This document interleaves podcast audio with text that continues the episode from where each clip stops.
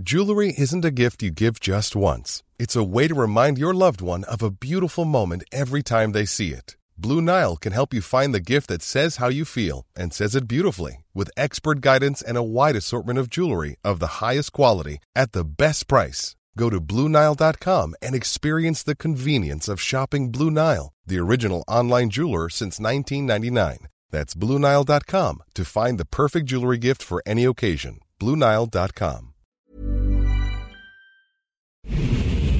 Ahora inicia A la Una con Salvador García Soto. A la Una. Donde la información fluye, el análisis se explica y la radio te acompaña. A la Una con Salvador García Soto. A la Una. Comenzamos.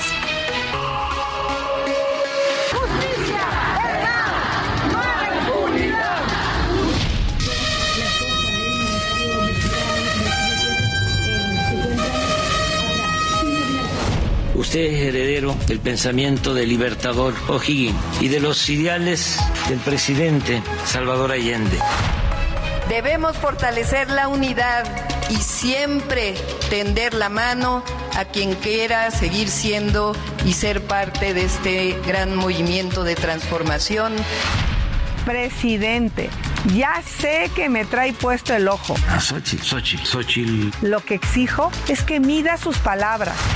El día de hoy atentaron contra unas madres que salieron a una búsqueda en el bolsillo eh, con un llamado anónimo se acudiese a ese punto de búsqueda.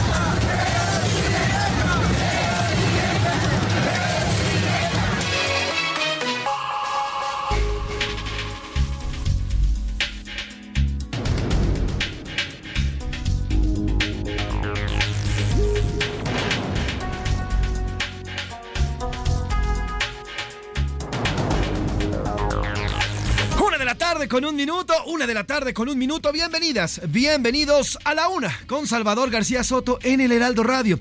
A nombre del titular de este espacio, el periodista Salvador García Soto, que en unos momentos estará con usted, como siempre, informándole y desmenuzando la noticia, además adelantándole con lo que mañana seguramente todos los demás medios lo van a traer y también a nombre, al nombre de este gran equipo que hace posible este servicio informativo que día a día hacemos para usted, ellas y ellos profesionales de la radio, la producción y la noticia. Yo les saludo con muchísimo gusto en esta tarde de lunes. Lunes 11 de septiembre del 2023 nos enfilamos ya a las fiestas patrias. Este fin de semana vamos a tener un fin de semana patriótico con el 15 y 16 de septiembre, la celebración de nuestra independencia. Y bueno, pues en miras a esto, las cosas en el país están bastante moviditas. Se está moviendo todo el panorama político, pero también continúa la vida normal también del otro lado en nuestro en nuestra planeta Tierra. Además, bueno, pues en Chile, en Chile hay celebración o más bien conmemoración, 50 años conmemoración del golpe del señor Pinochet en Chile. Y de esto también vamos a platicar. Por allá el presidente López Obrador eh, se encuentra justamente allá en este, en este país haciendo una gira por Sudamérica y hoy, bueno, pues hoy se encuentra allá en Chile en esta conmemoración. Vamos a tenerle mucho que contarle,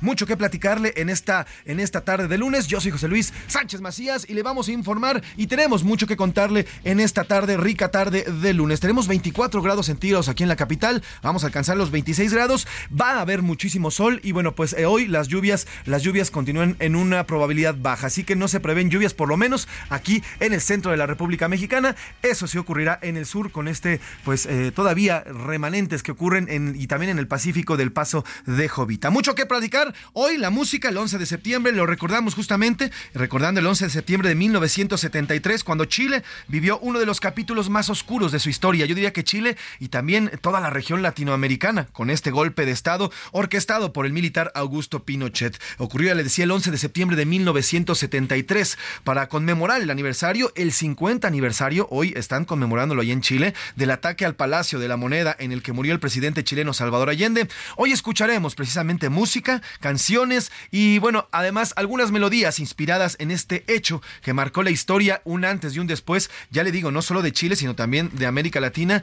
que ha vivido durante su historia, su historia en los países que lo conforman, bueno, pues varias dictaduras. Una de ellas, las del señor Augusto Pinochet, que comenzó un día como hoy, pero hace 50 años. De eso vamos a tener la música. Vamos a ir también para allá a Chile. Le tenemos un reportaje especial sobre qué es lo que ha ocurrido. Platicamos con, eh, con eh, familiares de personas que murieron bajo el régimen eh, del señor Augusto Pinochet. Le vamos a presentar un trabajo especial para esta tarde y para también conmemorar estos 50, 50 años de este golpe. Por lo pronto, los temas, los temas que vamos a tocar el día de hoy.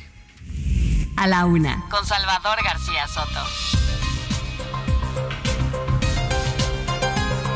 Oiga, ya hace unos minutos, cerca del mediodía, un tribunal federal ordenó la liberación de Uriel Carmona, fiscal general de justicia de Morelos. Fue señalado del delito de encubrimiento por favorecimiento en el feminicidio de Ariadna Fernanda. Lo enviaron, aquí se lo informamos, lo enviaron la semana pasada a un penal de máxima seguridad, el de Altiplano. Y bueno, pues la fiscalía capitalina dice que va a seguir preso. Ya por lo pronto un tribunal ordenó la liberación de él hasta ahora, o bueno, más bien ex fiscal general de justicia de Morelos, porque ya se enviaron ternas. Ayer también, lo la semana pasada también le informamos. Y por lo pronto, el señor Uriel Carmona tendrá que dejar este penal. Expectativas, hoy por la tarde, cerca de las 2 de la tarde, está ya convocada una conferencia en la que Marcelo Ebrard dará, una, dará un mensaje en el Hotel Royal Pedregal. Se espera que defina qué hará luego de que Claudia Sheinbaum resultara ganadora y futura candidata de Morena para el 2024. Y es oficial, ayer, ayer Claudia Sheinbaum, precisamente hablando de ella, recibió la constancia como eh, que la, acredita como hasta ahora, por lo menos, lideresa del movimiento y ya después, bueno, pues será, será también la candidata, la candidata de la 4T y del oficialismo para llegar a la presidencia. De, desde la tribuna donde recibió esta constancia, hizo un llamado a la unidad, llamó a todos los morenistas a la unidad y además dijo que juntos, juntos lograrán la victoria. El presidente López Obrador se encuentra en Chile, ya le decía, está participando en la ceremonia de conmemoración de los 50 años del golpe de Estado en aquel país contra el gobierno de Salvador Allende. Le tendremos la crónica y lo que está ocurriendo en este país sudamericano. Oiga, ¿y qué está pasando en Tepaltepec? Tres cortadores de limón fueron asesinados a tiros mientras continúan los ataques de, con drones en la zona de la Ruana. Estos criminales que ya envían explosivos a través de estos artefactos. Oiga, manchados, le contaré qué ha ocurrido en Puebla. Un joven, un joven de la Universidad de Anáhuac, allá en Puebla, fue brutalmente golpeado por otros jóvenes. Ocho chavitos le pegaron a este joven saliendo de un antro. Y bueno, pues ya hay expresiones desde todos los sectores de la sociedad. En Puebla se encuentran bastante enojados por lo ocurrido en este estado. Además, también le platicaremos lo que está ocurriendo en Chiapas y en otros estados de la República Mexicana con la violencia y cómo está pegando también a nuestro país.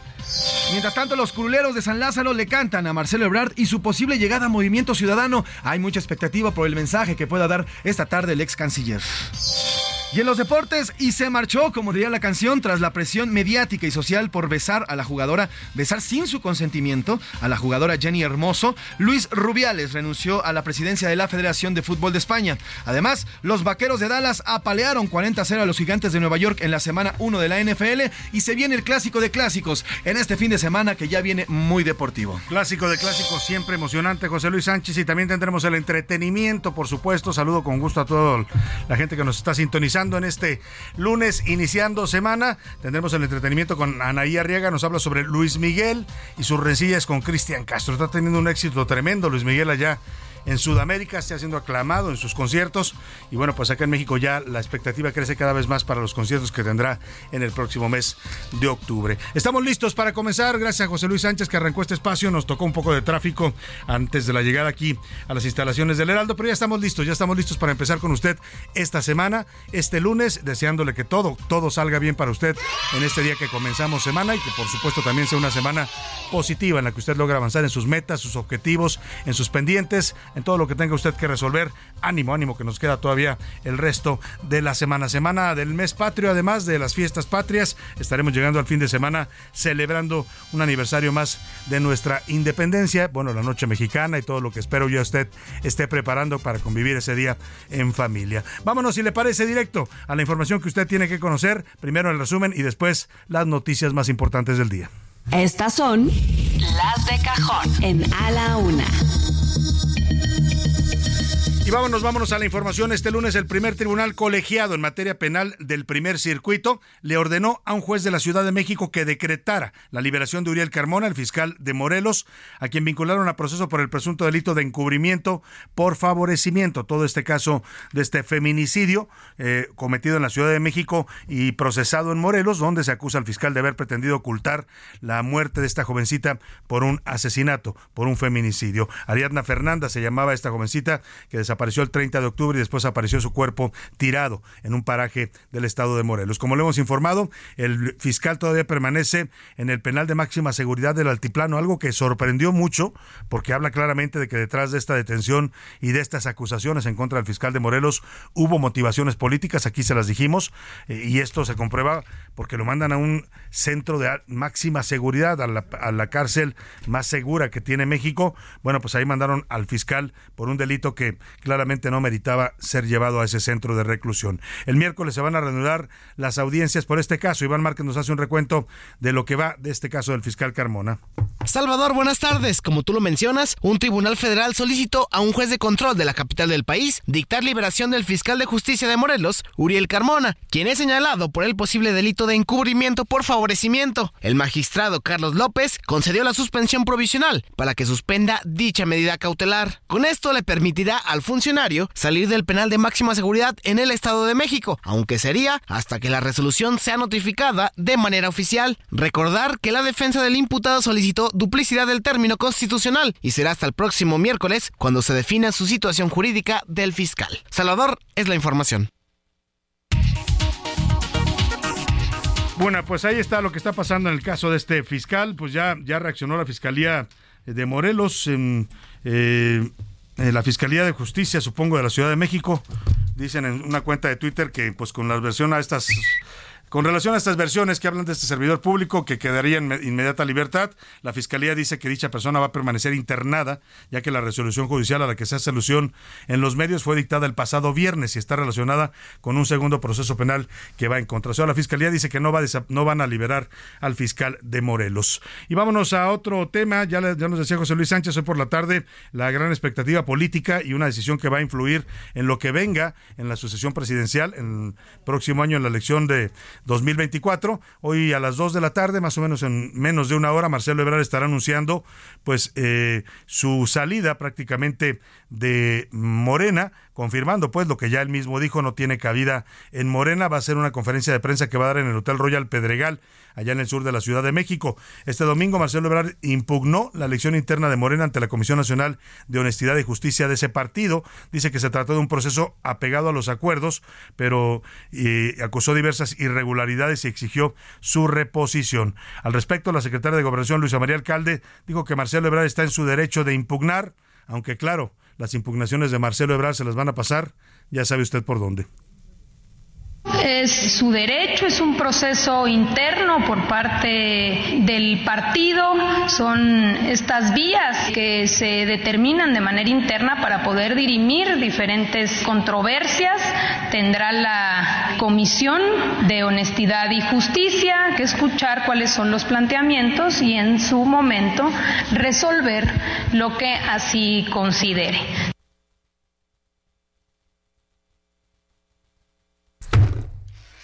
Perdóneme, no sé qué tiene eh, eh, la secretaria de Gobernación que se dedica más a hablar de asuntos partidistas. ¿Por qué tiene ya que responder a este tema de, de los, las impugnaciones del proceso interno de Morena? ¿Es la secretaria de Gobernación? Bueno, algo le pasa a Luisa María Alcalde que no se entera, que tiene un país que tiene serios problemas de gobernabilidad, que tiene violencia de la gente, que tiene temas bastante delicados como para que ella se esté ocupando o concentrando su atención en hablar de los problemas partidistas. Vaya, qué bueno que sea militante de Morena, pero que lo haga en sus días libres, los días que se le paga por ser secretaria de gobernación, que se dedique pues a eso, a cuidar la gobernabilidad de este país. Y bueno, hablando del proceso morenista, este domingo, durante la tercera sesión ordinaria del Consejo de Morena, Claudia Sheinbaum, pues recibió ya formalmente el nombramiento como coordinadora de la defensa de la transformación. Ella le pidió a la militancia cinco tareas. Además, anunció que va a hacer una gira por el país a partir del 17 de septiembre. Dijo que le quiere poner un segundo piso a la 4T, cualquier cosa que eso signifique. Escuche. que es la entrega del nombramiento por parte de un servidor y del compañero Mario Delgado a nuestra coordinadora de los comités para la defensa de transformación de nuestro país.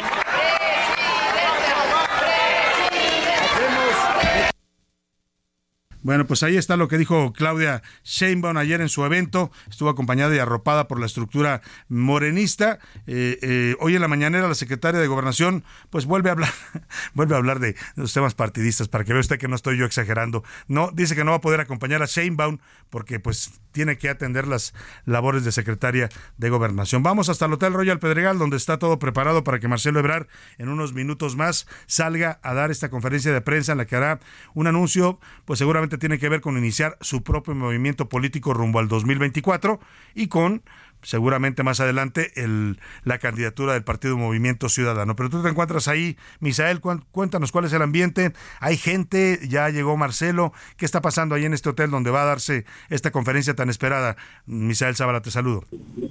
Muy buenas tardes, Salvador. Te saludo, saludo también al auditor. Efectivamente, pues estamos a la espera ya de este mensaje del ex canciller Marcelo Ebrard Casaubon.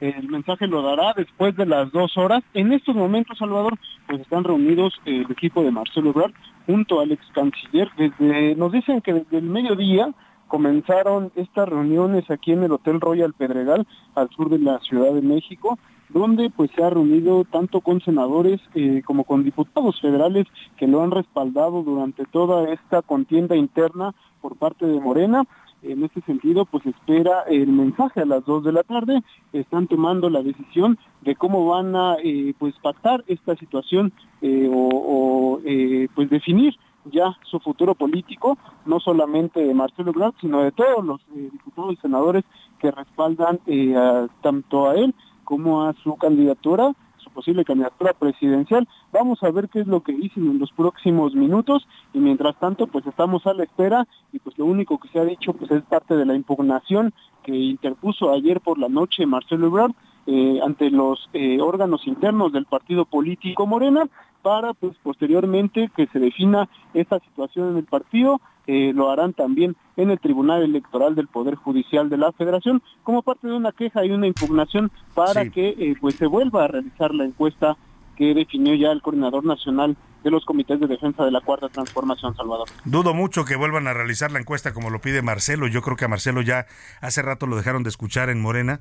El propio presidente ha dicho que pues, él tome su decisión, que es una persona que puede decidir lo que quiere hacer. Pero bueno, vamos a estar atentos a lo que anuncie en unos minutos más y estaremos regresando contigo ahí al Hotel Royal Pedregal al sur de la Ciudad de México, y Misael.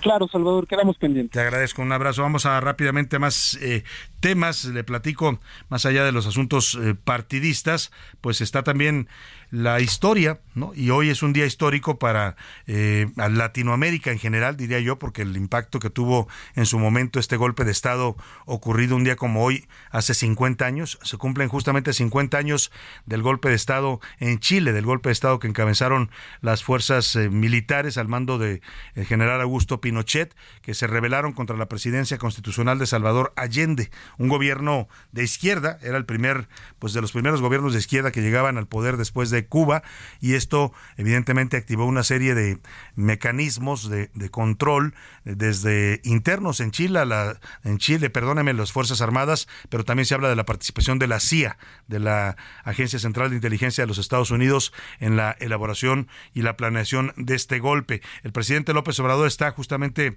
por Sudamérica, fue a Santiago de Chile, estuvo ayer, se reunió con el presidente de Chile, Gabriel Boric, hubo una conferencia de prensa conjunta, se dieron mensajes de elogios mutuos. El presidente dijo que Boric es eh, el es el pues la representa pues los ideales, el heredero dice de Salvador Allende y de O'Higgins, aquel gran libertador también del movimiento de liberación de independencia de los países de Sudamérica, dijo que representa a estos dos personajes. eh, ayer llegó por la mañana al Palacio de la Moneda para participar en estos actos conmemorativos de los 50 años. Es un tema que en Chile conmemoran no porque hagan fiesta, no, es una tragedia lo que les pasó entonces. El, el rumbo del país cambió, la vida de los chilenos se vio afectada porque llegó a gobernar una junta militar que comenzó a perseguir a todos los que pensaban distintos, comenzó a expulsar de su país. Hay miles de chilenos exiliados por todo el mundo a partir de 1973, cuando ocurre este golpe. Muchos de ellos llegaron a México. México fue el país y es parte de lo que tenía el sentido de esta visita del presidente. Los chilenos agradecen mucho a México porque en aquel entonces la embajada mexicana, que de, la embajada de nuestro país en Santiago de Chile, que encabezaba el señor Gonzalo Martínez Corbalá, político eh, potosino, eh, pues lo que hizo cuando empieza el golpe, muchos chilenos huyen porque empiezan a ser perseguidos, entran los militares a las casas y se llevan a dirigentes políticos, a líderes universitarios, a todos aquellos que identificaban como seguidores del gobierno de Allende, los empiezan a detener y muchos chilenos buscan refugio en las embajadas y la Embajada de México abre sus puertas literalmente para que entrara cualquier chileno que quisiera entrar y ahí salvaron a muchas, muchas vidas y muchas familias de chilenos. Esa es la gratitud que le tiene Chile a México y que motiva también esta visita del presidente López Obrador. Nos hace un resumen de la visita del presidente allá por eh, Santiago de Chile, Ricardo Romero.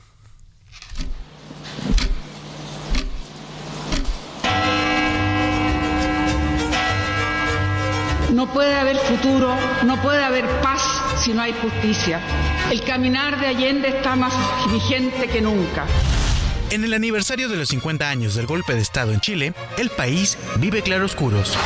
Esta mañana, durante la conmemoración del golpe de Estado en el Palacio de la Moneda, el presidente de Chile, Gabriel Boric, agradeció a los expresidentes chilenos vivos por sumarse a la firma de un manifiesto que busca mantener la democracia en el país. Valoro profundamente que en conjunto con los expresidentes vivos de Chile hayamos firmado juntos el manifiesto por la democracia siempre el evento contó con la asistencia del presidente Andrés Manuel López Obrador, a quien Isabel Allende, hija del exmandatario Salvador Allende, agradeció por el apoyo que miles de chilenos recibieron en México cuando buscaron asilo de la opresión que se vivía en su país. Como símbolo de todos esos países que nos recibieron y acogieron a tantos y ayudaron, quiero agradecerlo en la persona de su presidente Andrés Manuel López Obrador.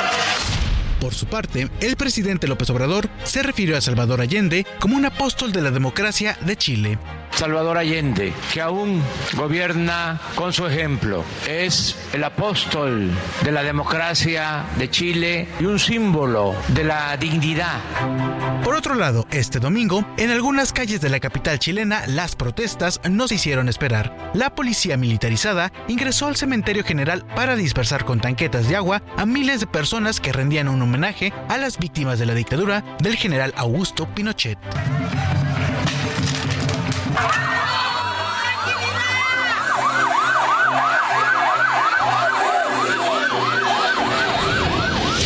Es así que a 50 años del golpe de Estado, el pueblo de Chile continúa recordando con dolor el inicio de una dictadura que duró 17 años y que dejó más de 40.000 víctimas. Que nunca más la violencia sustituya en nuestra convivencia al debate democrático. Para la una con Salvador García Soto, Ricardo Romero. Ahí está la visita del presidente López Obrador allá por eh, Santiago de Chile. Va a regresar al país ya en las próximas horas. Estuvo eh, pues visitando este país con motivo de este aniversario. Hoy justamente la música, ya no sé si se lo dijimos José Luis y yo, se la vamos a dedicar al aniversario, a los 50 años del golpe de Estado en Chile. Vamos a tener música que habla de este episodio histórico, por supuesto, allá para los chilenos, música de chilenos que hablan de esto, pero también también eh, pues vamos a estar escuchando música eh, de cantautores de aquella época, Víctor Jara, por ejemplo, ¿no? Eh, que fue uno de los víctimas de la dictadura de Pinochet, lo mataron en el Estadio Nacional de Chile, la leyenda dice que le cortaron las manos para, porque él era compositor, tocaba con su guitarra. Justamente hace unos días, la semana pasada, se dio a conocer la detención de uno más de los asesinos, un militar de aquella época, acusado del asesinato de Víctor Jara, este gran cantautor y compositor chileno. Vamos a, estar, por supuesto, recordando esta fecha. Dicen que para no, la historia no debe olvidarse, para no repetirla. Y vamos a escuchar parte de lo que fue el discurso, el último discurso, el último mensaje que Salvador Allende, como presidente de Chile, le dirige a los chilenos cuando les avisa prácticamente pues que el Palacio de la Moneda está siendo tomado, había sido bombardeado, sacaron aviones bombarderos para lanzarlo sobre el Palacio de la Moneda porque ahí estaba resguardado Salvador Allende con su gabinete, los obligaron a salir uno a uno. Eh, hoy sabemos, había la leyenda de que se había suicidado Salvador Allende al verse ya a punto de ser capturado por los militares al mando de Augusto Pinochet. Ah, las investigaciones más recientes dicen que no se suicidó, que lo ejecutaron los militares. Escuchemos este discurso que dirige Salvador Allende ya como un llamado a sus ciudadanos ante lo que se avecinaba, que era una época oscura y gris en Chile, la época de la dictadura militar. Trabajadores de mi patria, en Chile su destino. Superará otros hombres este momento gris y amargo donde la traición pretende imponer. Sigan ustedes sabiendo mucho más temprano... Bueno, pues ahí está este discurso histórico y vámonos con la música, justamente esto se llama El Detenido, la cantan Los Bunkers, una agrupación chilena, una canción de 2001 que habla de esos detenidos que se llevaban a los separos en donde nunca volvían muchos a verlos.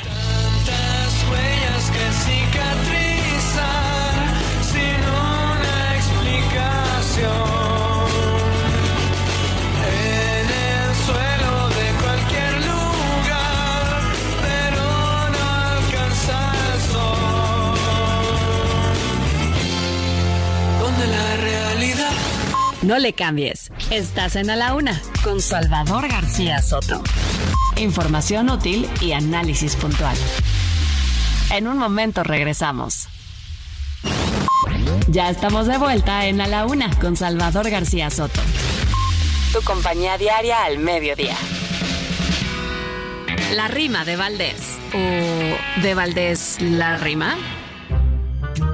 Brincan, brincan, chapulines, nadie sabe a dónde irán y a dónde se pasarán esta bola de pillines, ni cuáles serán sus fines si es que cambian de partido. ¿Será que están aburridos y quieren cambiar de cargo? Señores, ahí les encargo que se comporten más chido. Y Harfush ya se movió de su tal secretaría. ¿A qué oficina sería? A donde ya decidió. Es que Claudia lo llamó para que cambie de membrete. ¿A dónde cree que se mete? Pues de jefe de gobierno. Es un movimiento interno pa' que brinque como cohete. Y a don Adán, quien lo viera, con sus años todavía brinca, ni se cansa ni se hinca, porque busca nueva era. No será un hueso cualquiera el que le den adelante, porque así muy elegante se pone con la del mando. También seguirán brincando Noroña y Marcelo Errante. Brincan también los del PRI, brincaron en desbandada. Todo es pura cochinada, pues la polaca es así. Se fueron varios de ahí, algunos van a Morena y sin ni tantita pena se cambian de camiseta.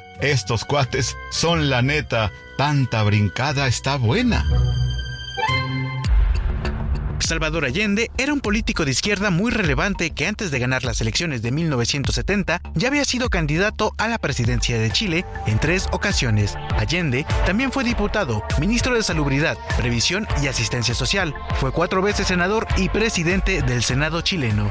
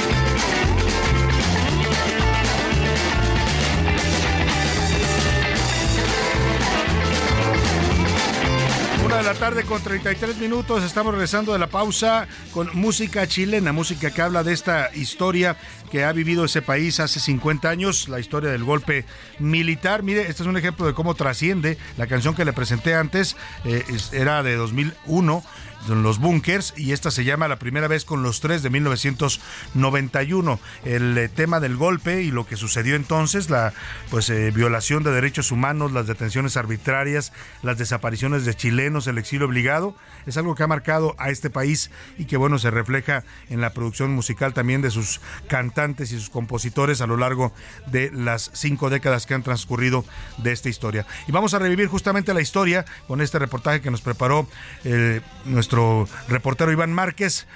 Escuchamos un poco más de los tres y seguimos, seguimos, nos ligamos a esta historia que nos cuenta y nos recuerda por qué debemos cuidar siempre los gobiernos democráticos y evitar las dictaduras.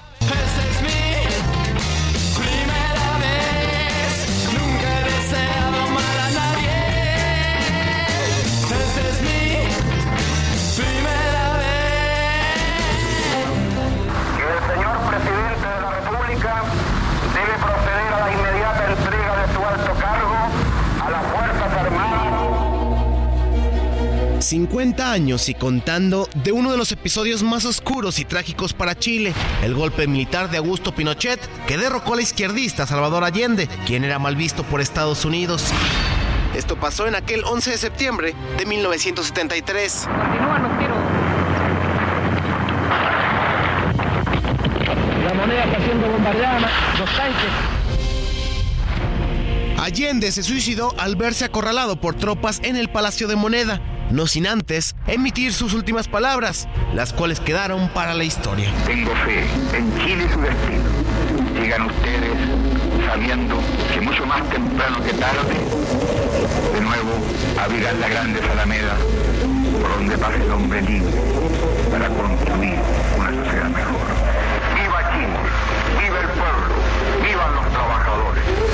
Ese día marcó un antes y después en el país andino. Se prohibieron derechos y libertades civiles. Las víctimas superan las 40.000 personas. Se advierte a los ciudadanos que cualquier acto de sabotaje será sancionado en la forma más drástica posible.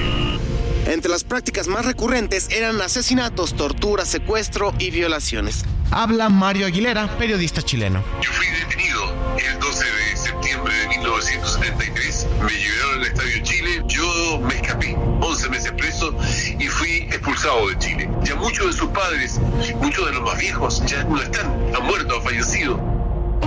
Los chilenos imploran justicia, reparación de daño y que no vuelva a ocurrir. Habla Daniela Paz, nieta de un torturado político. Huesos rotos, quemaduras de cigarro, heridas en sus genitales, eh, todas las formas de torturas que podamos imaginar. Existen acá dos heridas muy grandes, la primera que es la física y la segunda que es la psicológica, de la que no solamente vive el torturado, sino que también una familia que hay detrás. Estos 17 años de dictadura militar dejaron una fuerte crisis económica y social. Así lo dijo Nicolás, un chileno quien ahora reside en México.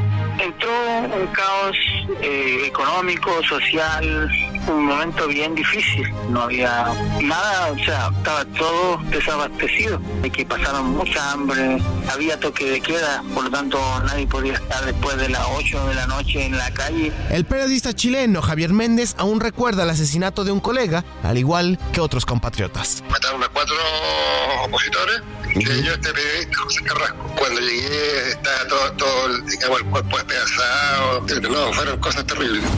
Así, cinco décadas del episodio más oscuro que ha vivido Chile. Todavía no hay justicia para todos, todavía hay cuerpos que están desaparecidos. Lo que nosotros buscamos es justicia, es verdad y son garantías de no repetición. Nunca se puede volver a repetirse en ningún país del mundo un episodio tan trágico como este. Para la una con Salvador García Soto, Iván Márquez.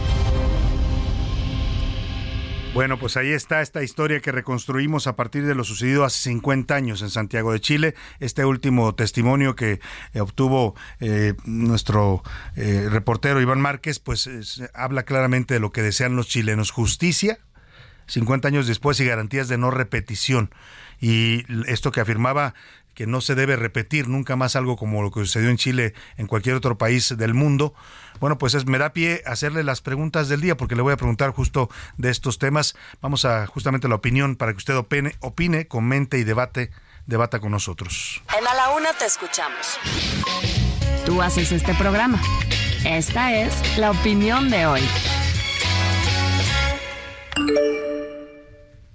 Y justo la primera pregunta que le hago el día de hoy tiene que ver con este aniversario, 50 años del golpe de Estado en Chile, una fecha que marcó no solo a Chile, sino toda América Latina. A ver, ubiquémonos en el contexto. Cuando ocurre esta, este golpe de Estado, estábamos en plena Guerra Fría ¿no? Era la, lucha entre eh, Oriente y Occidente, entre la Unión Soviética y los Estados Unidos, la carrera nuclear, el mundo vivía en tensión y el avance del socialismo o del comunismo en América Latina era un tema prioritario para Estados Unidos. Ya habían tenido a Cuba, que decreta su revolución en el 60, con Fidel Castro y los barbudos, y Chile apuntaba para ser el siguiente país con un gobierno socialista. Lo era, de hecho. La orientación política de Allende siempre fue de tendencia de izquierda.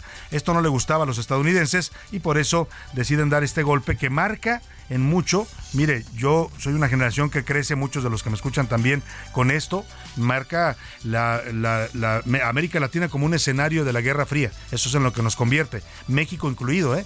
México en los reportes de esta historia aparece con espías rusos, con espías de la KGB, espías de la CIA, del FBI, porque América Latina se convierte en eso, en territorio de disputa para las dos superpotencias. Por eso es tan importante lo que pasó en Chile y por eso lo recordamos hoy a 50 años. Y yo le pregunto, ¿usted cree que esto se puede volver a repetir? ¿Usted cree que se han superado los golpes de Estado como una forma de gobierno en los países de América Latina o estamos siempre expuestos a que esto suceda por nuestra propia naturaleza política? Le doy tres opciones para que me conteste. Sí, los golpes de Estado están agotados, no se, van a, no se pueden volver a repetir porque hoy América Latina goza de democracia. Eh, el peligro todavía está latente, siempre será latente la tentación de un golpe de Estado militar o de plano hay que conocer la historia, hay que conocer la historia para no repetirla. El segundo tema que le pongo sobre la mesa, un joven, eh, eh, tiene que ver con este tema que ahora le voy a comentar eh, sobre esta golpiza que recibió un joven por otros compañeros de la Universidad Anáhuac en una fiesta. Esto ocurrió en una zona de la Angelópolis en Puebla. Las imágenes son violentas, causaron conmoción en las redes sociales. El estado de salud del joven, que es golpeado por varios más, de una manera también no solo brutal, sino cobarde porque son varios los que agarran a uno solo y lo están golpeando, lo patean en el piso, eh, a partir de una pues de algo que pasó en, la borrachera seguramente porque se ve traían botellas de vino. Son jovencitos que no rebasan los 18, 19 años de edad. Esto ha causado que pues, se exija castigo a estos jóvenes violentos eh, de la Universidad Anáhuac. Ya se le ha pedido incluso a la propia universidad que tome medidas. Yo le quiero preguntar, ¿usted cree que hoy los jóvenes en México son más violentos que antes? O por qué estamos viendo constantemente este tipo de peleas que ya no son, oiga, antes uno decía, te enojabas en la fiesta y, te agarrabas a golpes, pero era eso solamente, unos cuantos golpes y se acabó. No, hoy, hoy parece que quieren matar. Al, al, otro joven, ¿eh? porque los patean en el suelo, les patean la cabeza, que esto es un acto de brutalidad total. Usted sabe que las partes más indefensas para un ser humano es la cabeza, el cerebro, y ahí es donde golpean ahora en los pleitos por cualquier tipo de tontería. Yo le pregunto eh, si son o más violentos los jóvenes o, es lo mismo, simplemente hoy lo vemos magnificado por el impacto que tienen las redes sociales. Tres opciones para que me conteste. Sí, los jóvenes en México hoy son más violentos por el entorno que están viviendo, que es de violencia. No, los pleitos juveniles han existido siempre y seguirán existiendo.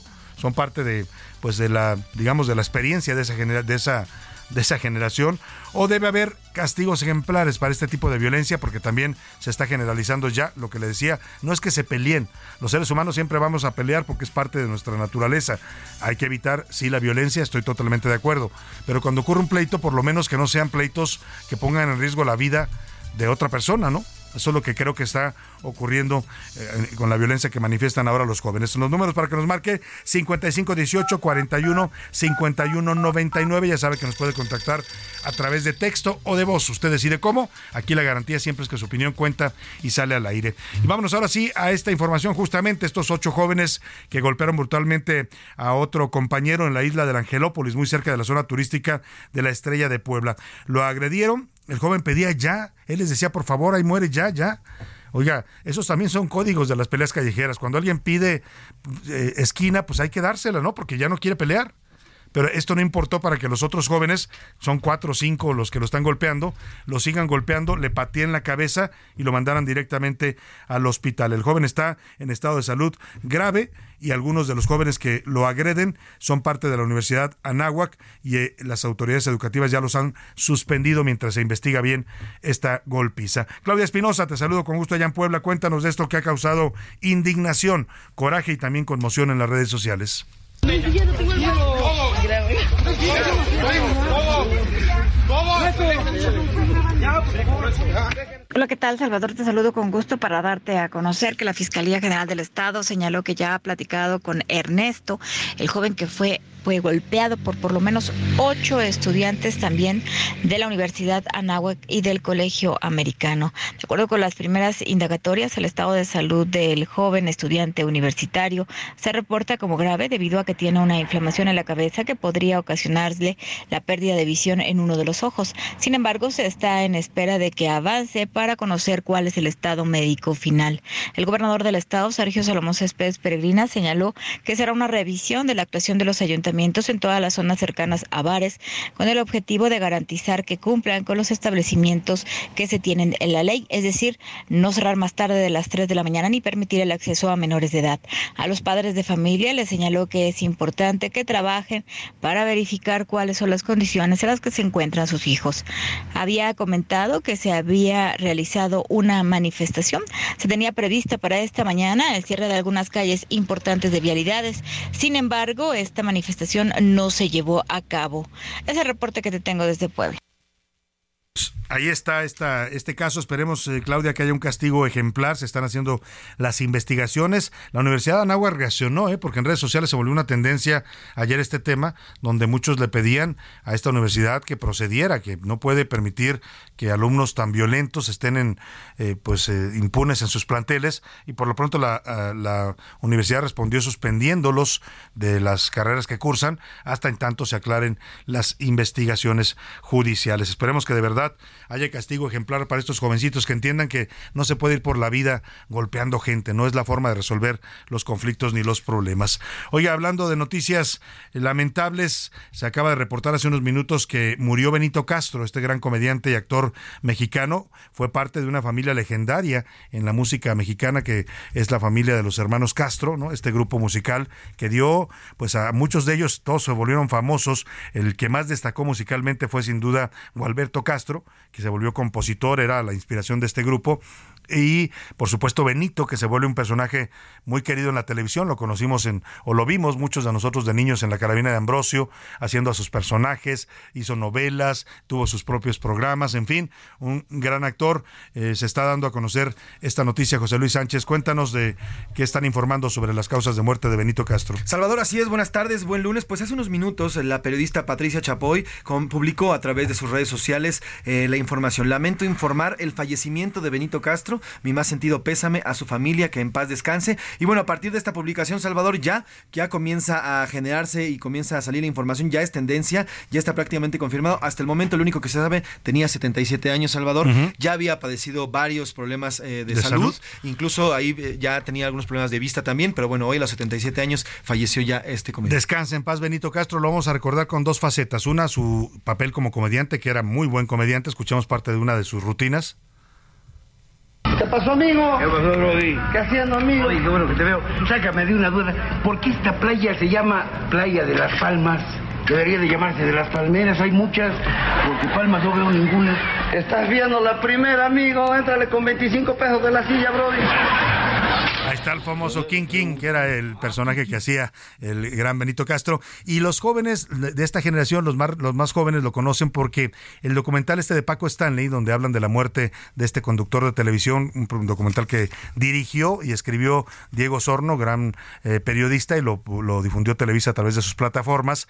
Eh, le preguntan en una entrevista después de, porque en el documental aparece como que él le da cocaína a Paco Stanley, que es el que lo incita a probar esta droga que después, bueno, está vinculada directamente a la carrera de este conductor, incluso algunos piensan que está vinculada también a su muerte, a la causa de su muerte. Pero escuchemos qué respondió Benito Castro cuando le preguntaron sobre este tema del documental. ¿Se arrepiente, señor, de haberle dado al señor Paco la droga? No, se la daba, nos la dábamos mutuamente, así son los amigos macizos. Los que, los que saben de este rollo saben de lo que estoy hablando. Nunca, nunca nadie se da un pase solo.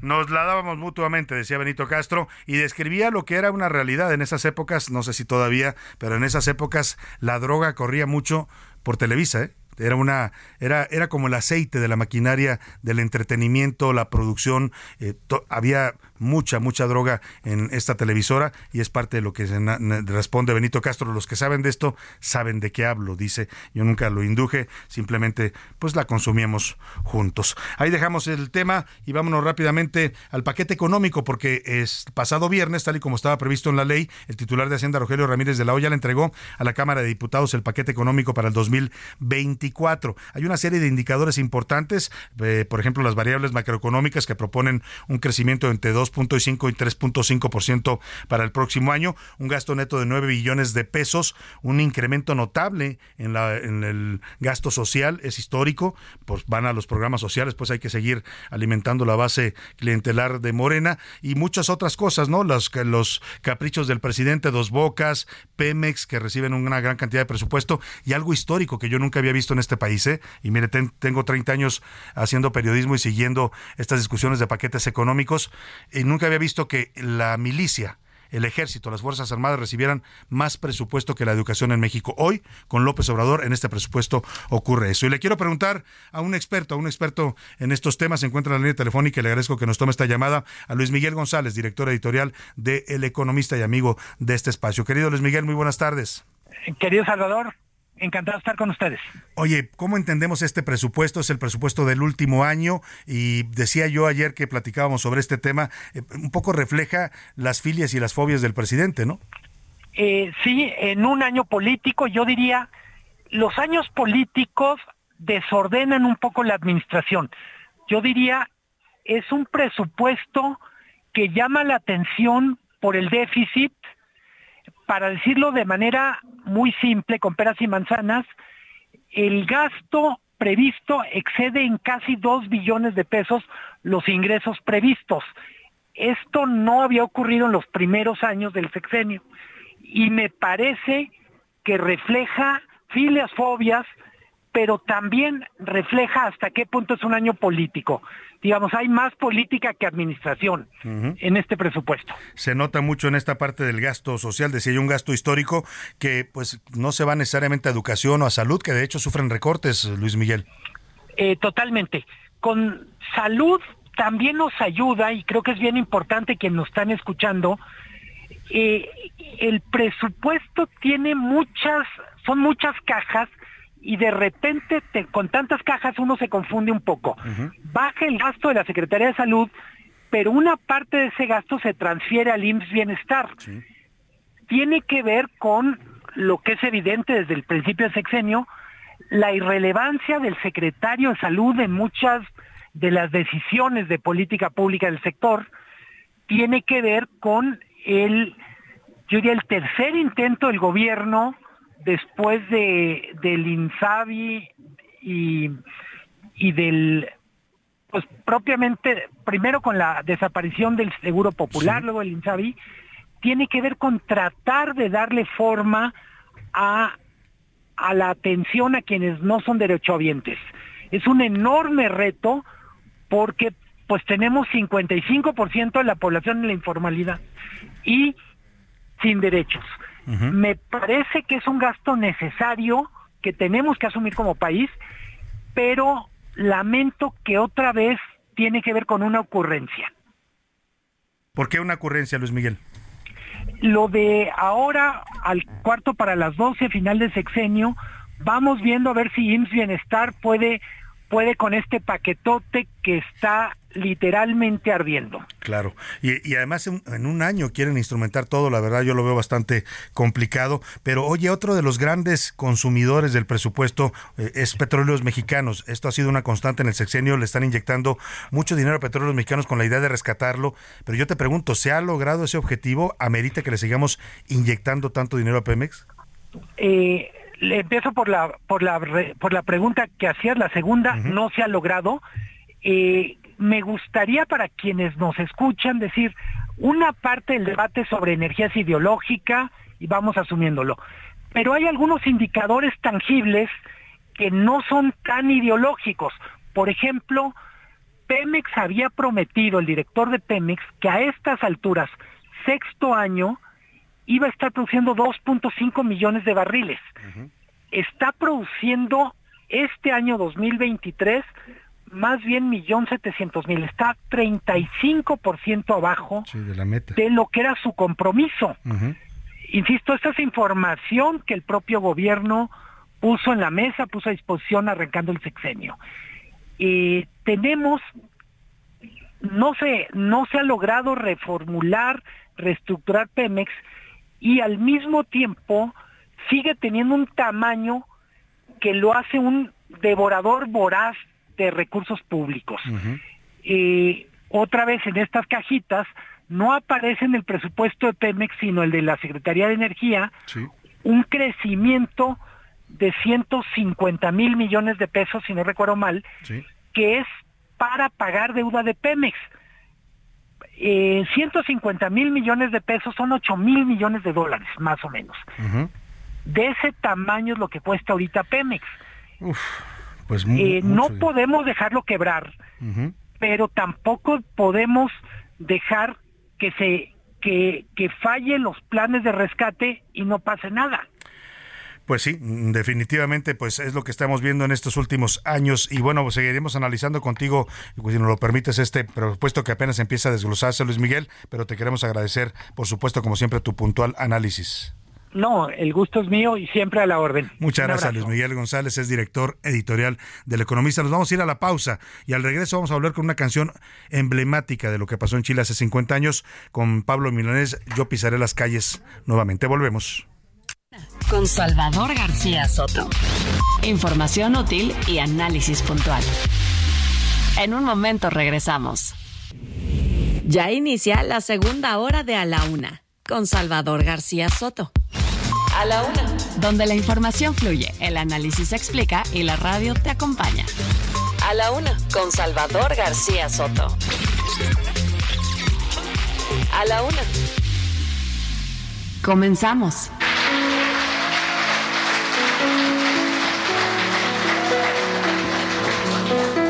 Yo pisaré las calles nuevamente de lo que fue en Santiago ensangrentada y en una hermosa plaza liberada me detendré a llorar por los ausentes.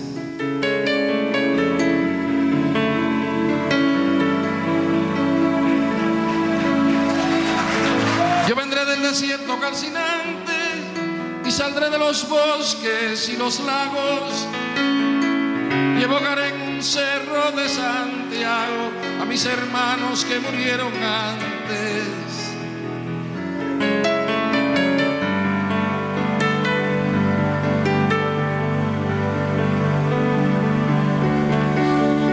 Yo unido al que hizo mucho y poco, al que quiere la patria liberada, dispararé de las primeras balas, más temprano que tarde sin reposo. Retornarán los libros, las canciones que quemaron las manos asesinas. Renacerá mi pueblo de su ruina y pagarán su culpa los traidores. Dos de la tarde con dos minutos en el centro de la República y es un gusto saludarlo. A esta hora del mediodía estamos comenzando la segunda hora de A la Una. Vamos a la segunda parte de este espacio informativo todavía con mucha información, con muchos temas importantes, historias, noticias, entrevistas que le voy a estar compartiendo en esta segunda hora. Ahora le platicaré lo que le tengo preparado. Por lo pronto, escuchemos y disfrutemos de este poema, esta canción de Pablo Milanés. Yo pisaré las calles nuevamente. Dice que llega, regresará a las calles de Santiago y esto es un himno para muchos chilenos que tuvieron que huir de su país. Muchos de ellos duraron décadas para poder regresar. Es de lo que habla el señor Pablo Milanés en esta canción que conmemora y recuerda aquella tragedia de la dictadura militar que vivió el pueblo de Chile. Escuchamos un poco más y ahora le cuento todo lo que le tengo preparado para esta segunda hora de A la Una. Yo unido al que hizo mucho y poco, al que quiere la patria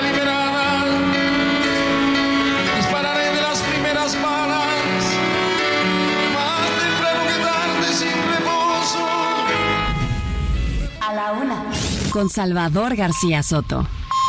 Oiga, y nos queda mucho, todavía mucho para compartirle en esta segunda hora de A la Una. Le voy a platicar de la agresión que sufrieron madres buscadoras en Sonora. Oiga, les recibieron un reporte, las madres sonorenses que están buscando a sus hijos desaparecidos, fueron a este lugar, como siempre lo hacen, en una llamada anónima. Les dijeron, en este terreno está enterrado un cuerpo. Eh, una de las madres identificó que podía ser su hijo pero al llegar se estaban bajando de las camionetas con sus picos y palas, así andan ellas escarbando la tierra por toda la República. Bueno, pues cuando estaban bajando empiezan ráfagas de metralleta que las obligaron a huir. Fueron atacadas a balazos literalmente las madres buscadoras en este terreno.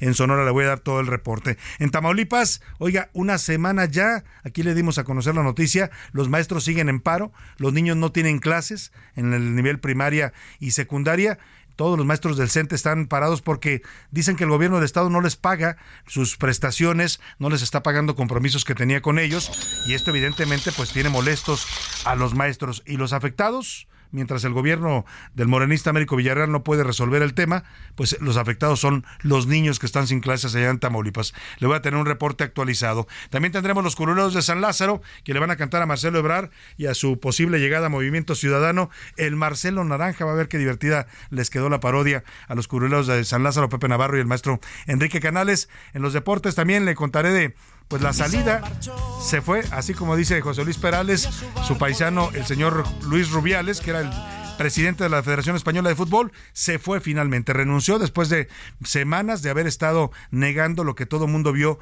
en video. Eso es lo que pasa en esta época, si usted lo graban en video, pues mire, ya todo lo que diga será usado en su contra. Y eso le pasó al señor Rubiales, que trató de justificar de una forma, de otra, ese beso incómodo, ese beso prohibido, robado que le da a esta jugadora de fútbol de la selección española. Eh, y eso desata toda una polémica que lo lleva pues a dejar su cargo. Además, los vaqueros de Dallas apalearon 40-0. Escuchó usted bien, 40-0. Parecía un juego de fútbol americano llanero a los gigantes de Nueva York en la primera semana de la NFL. Nos va a contar Oscar Mota. También le voy a a desmenuzar el presupuesto, ya lo analizamos con Luis Miguel González, ahora le vamos a decir cuáles son los rubros que más suben, más bajan, a, quienes les recortan, a quienes les dan más en el presupuesto y el paquete económico que presentó el gobierno de López Obrador para el 2024. Vámonos, si le parece, directo a la información. A la una, con Salvador García Soto. Comencemos con este desglose del presupuesto. Iván Márquez nos hizo un, análisis de cuáles son los rubros presupuestales, los ramos que suben, los que bajan, los programas sociales, el presupuesto del ejército que le decía, tiene más presupuesto ya el ejército en este país que la educación, para que usted se dé una idea de dónde están las prioridades de este gobierno. Escuchemos esto. Los ganadores del presupuesto 2024 son la Secretaría de la Defensa Nacional, de la Marina, de Energía y del Bienestar es decir, rubros insignia del gobierno federal. Tan solo de la Sedena se tiene presupuestado recibir 250.433 millones de pesos, más del doble del aprobado el año pasado, que fue de 111 mil millones. También se prevé un incremento por más de 30 mil millones para la Secretaría de Marina, que ahora tendrá 71 mil millones. La CENER con 193 mil millones, los cuales irán a la coordinación de la política de hidrocarburos. No podía faltar la Secretaría del Bienestar, con 543 mil 933 de pesos, es decir, más de 100 mil millones que el año pasado. Asimismo, el INE tendrá un presupuesto de 37 mil millones, dicho de otra forma, 78.2% más que en el periodo pasado, mientras que del otro lado, los más afectados son los organismos autónomos como la CNDH, que disminuyó de 1885 a 1722. El INAI,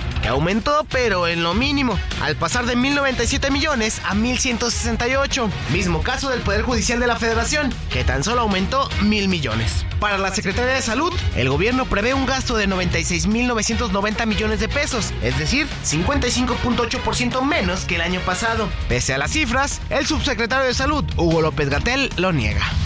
No hay ningún recorte, al contrario, aumentó el presupuesto de salud. Por ahí están confundidos algunas legisladoras y legisladores de la oposición.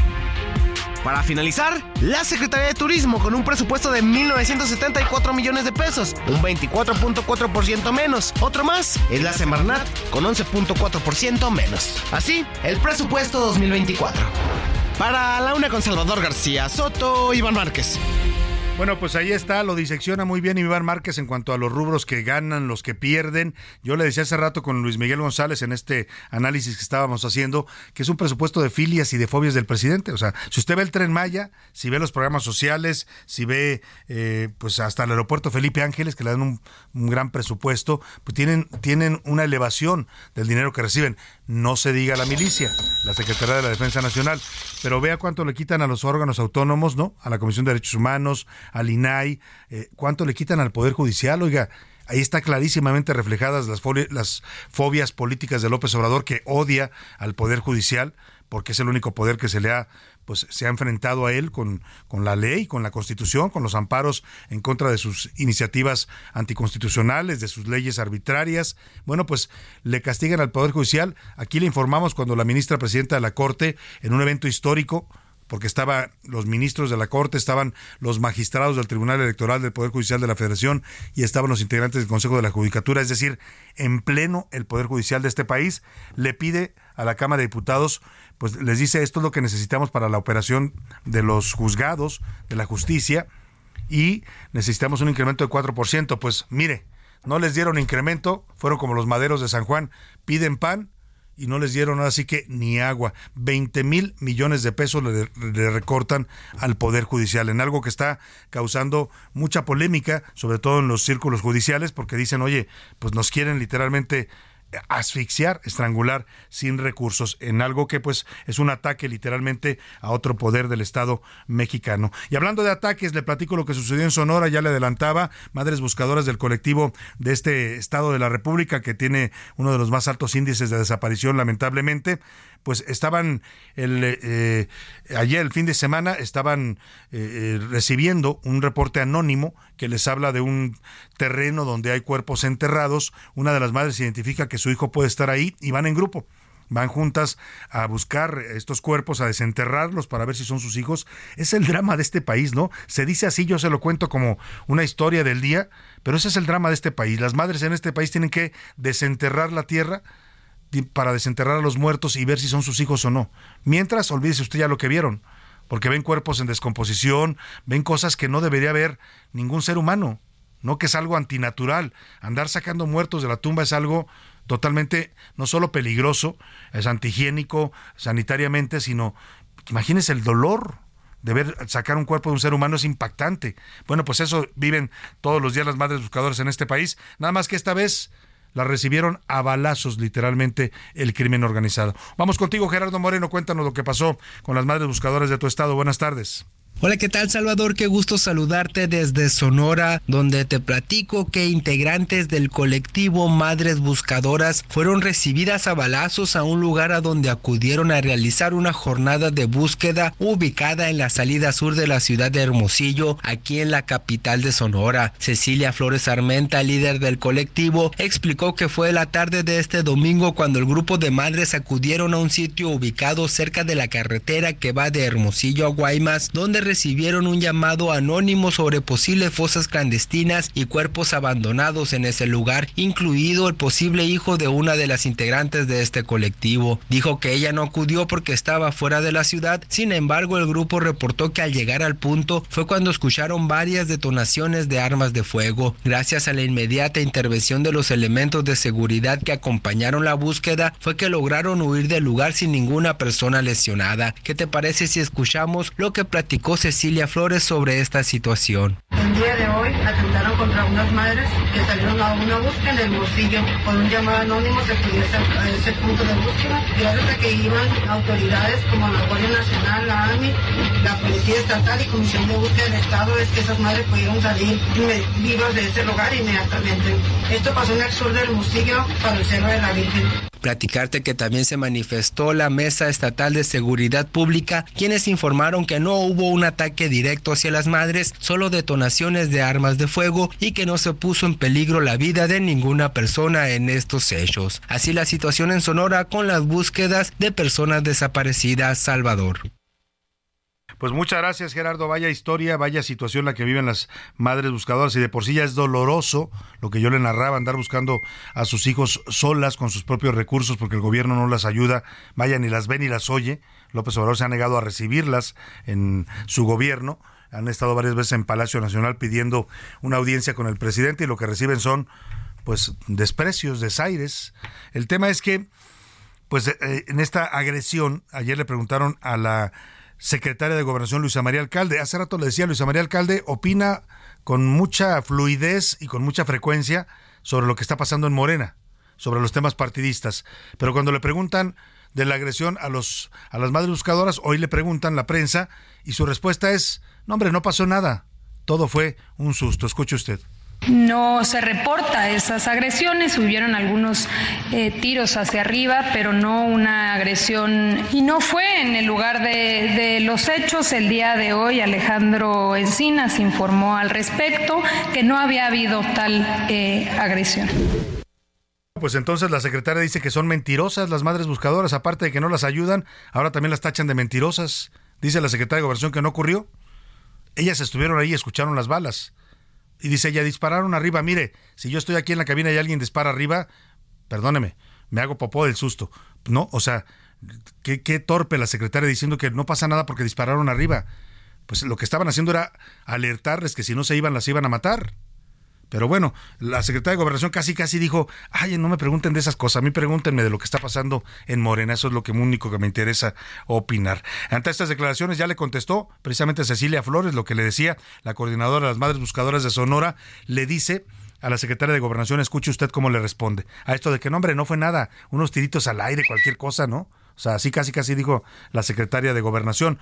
La quiero ver yo a ella parada ahí, donde haya disparos al aire, a ver qué hace. A ver si se queda tan tranquila y dice, no hombre, no se preocupe, no va a pasar nada, nada más están disparando al aire. Bueno, pues le contesta Cecilia Flores, ¿qué tendríamos que ver para que fuera agresión?